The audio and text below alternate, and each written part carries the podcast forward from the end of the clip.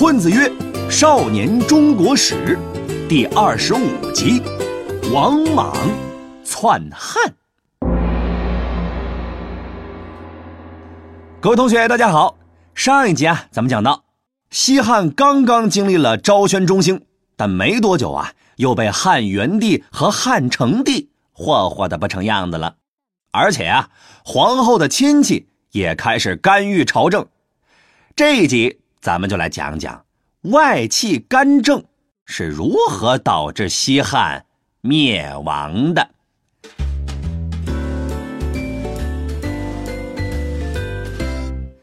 咱们首先呢要讲的外戚就是汉成帝的老妈王太后。上一集啊，咱们说过，王太后给自家亲戚挨个封了官，将朝中大权掌握在自己手中。在这些亲戚中呢，有一个叫王莽的人啊，他是王太后的侄子。这个人呢，跟其他亲戚的画风不太一样。别人都是花天酒地、各种炫富，他却生活简朴、作风优良。哎呀，一看就是能干大事的人。所以呢，他的两个叔叔啊，都极力的向太后推荐他。王莽呢，也就一步一步。走上了人生巅峰。咱们先回过头来看看老刘家。话说呀，汉成帝当了二十多年皇帝，正事儿啊没干多少，沉迷酒色，而且沉迷的很失败。等到他去世的时候，连个接班人都没有，所以啊，他弟弟的孩子就被选中当了皇帝，这就是汉哀帝，也就是汉成帝的侄子。这个汉哀帝呀，早就看这个王太后不顺眼了，所以他一上台就给了自己的亲妈和亲奶奶很高的封号，把他们的待遇啊提成和王太后一样的标准。然后呢，又把王家的几个厉害角色都调到了外地，这个王莽也在其中。汉哀帝这么做的原因呢，摆明了就是告诉王太后：“哎呀哈。”您老啊，该靠边站了啊！我们老刘家不需要你们了。于是呢，王太后就孤零零的待在宫里，变成了吉祥物。然而呢，王家的故事并没有到此结束。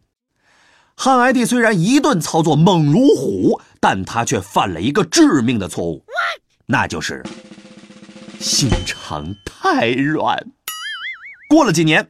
汉哀帝看王太后年纪大了，身边又没有什么人伺候，怪可怜的，就大发慈悲，把王家的几个人呐调回了京城，其中一个就是王莽。结果呀，没过多久，汉哀帝也挂了，哼，同样没有儿子。沉寂多年的王太后啊，总算是看到了翻盘的机会，于是开始行动。她先派人。抢来了皇帝的象征玉玺，然后呢，又把王莽叫进了宫中，对外啊宣称是给皇帝办葬礼，实际上呢，却是让王莽夺取兵权。成功夺权之后，王太后啊便把以前和自己作对的势力一一铲除。那么这样的结果就是，汉室江山又一次落在了王家人手里。那么这一回重新上位之后呢，王莽就不像以前那样听话了，他开始实施自己的计划。我要当皇帝。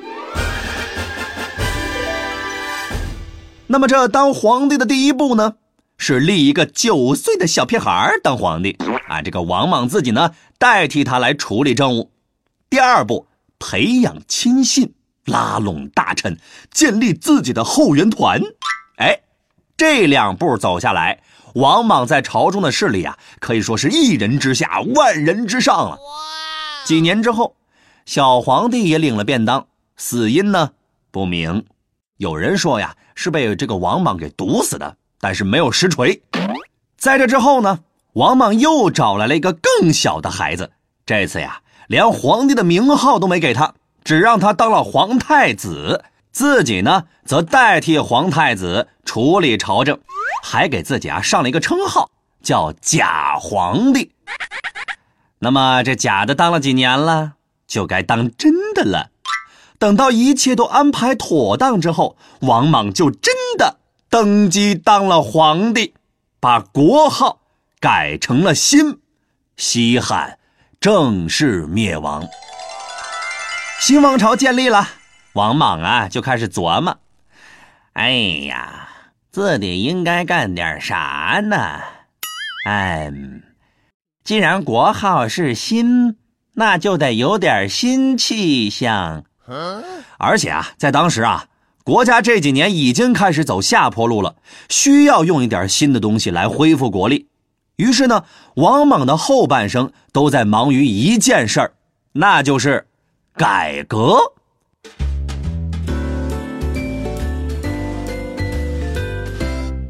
王莽这个人吧，是个儒家爱好者。那么儒家呢，讲究的是效法古代，所以王莽的改革呀。很多都是在恢复以前的制度，所以呢，人们就管王莽的改革叫做托古改制。然而悲剧的是，这些改革措施啊，几乎全部失败。下面呢，我们就捡几个主要的来具体说一说。第一条，实行土地国有制。前面呢，咱们讲过，西周的时候，土地归国家所有。但是呢，随着诸侯国实力变强，土地呀就逐渐变成了地主阶级的私人财产，而大量的农民呢失去了土地，就很容易走极端路线。你想啊，光脚的不怕穿鞋的，抄起家伙就跟政府玩命啊！于是呢，为了维护社会稳定，王莽就下令，重新把土地归为国有，不准私人买卖，消灭地主阶级。但是啊，土地私有制在当时已经是非常盛行了。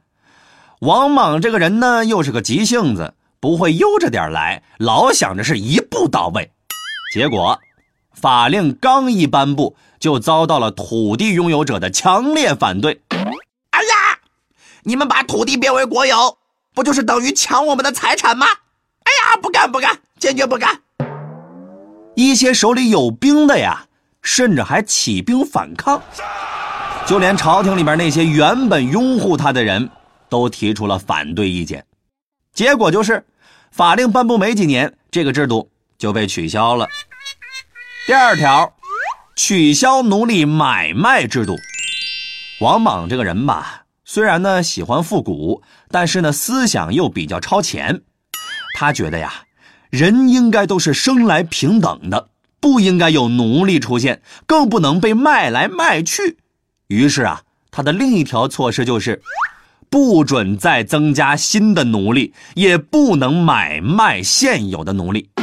那么这样一来呢，等到现存的奴隶去世之后，就再也没有奴隶了。其实吧，这个想法也是很美好的。然而现实呢，又给他上了一课，不能买卖奴隶。那些土豪的家里啊，很快就没人干活了啊！那土豪他们能不跳脚吗？而那些已经破了产，除了卖身为奴之外，已经没有了活路的穷人，也断了最后求生的路。哎呀，你这个国家又不给我发养老金，让我们咋活呀？所以啊，这条措施同样招来了一大堆人的反对。第三条，改革币制。这货币改革呀，可不是那么容易的。改的不好，相当于变相掠夺老百姓。汉武帝当年搞这个改革呢，改了六次才成功，总算是把五铢钱这种货币给稳定下来了。而王莽呢，前后改了四次，为了削弱那些汉朝旧贵族的势力啊，他增加了很多种钱币的种类，都放到市场上去流通。从秦始皇到汉武帝，好不容易才统一下来的货币又乱套了。而且呢，这个老兄啊，数学不太好，搞这么多种钱出来又换算不明白。哎呀，你想想，这市场能不乱吗？老百姓啊，算是彻底过不下去了。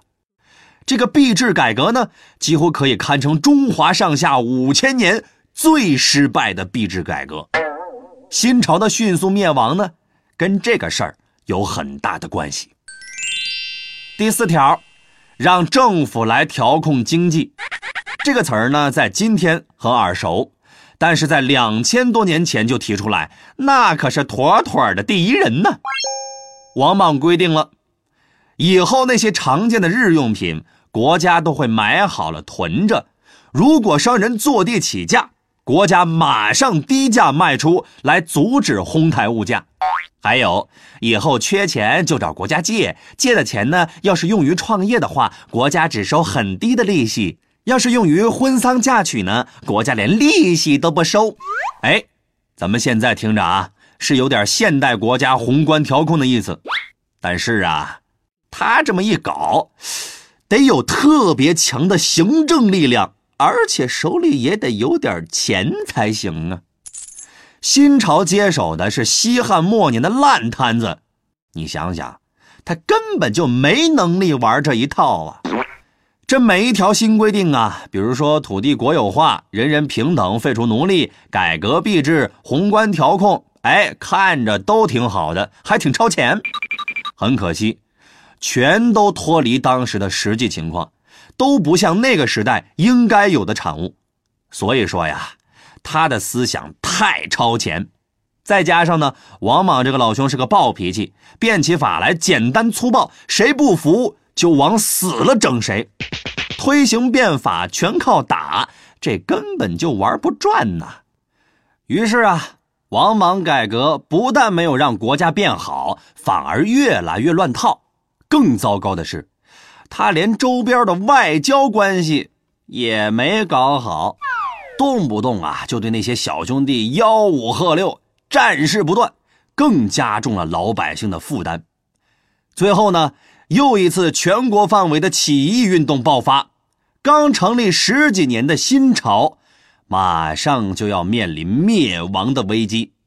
这个呀，就是我们下一集要讲的内容了。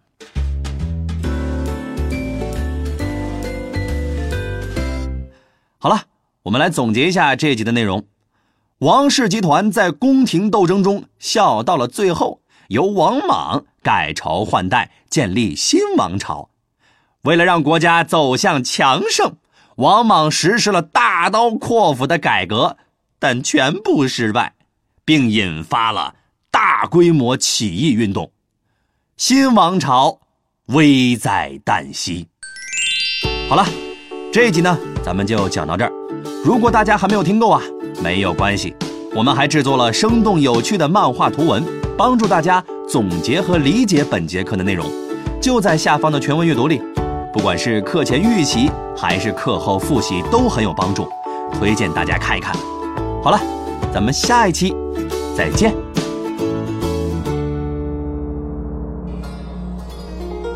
尧舜禹夏商周，春秋战国大乱斗，一个秦，两个汉。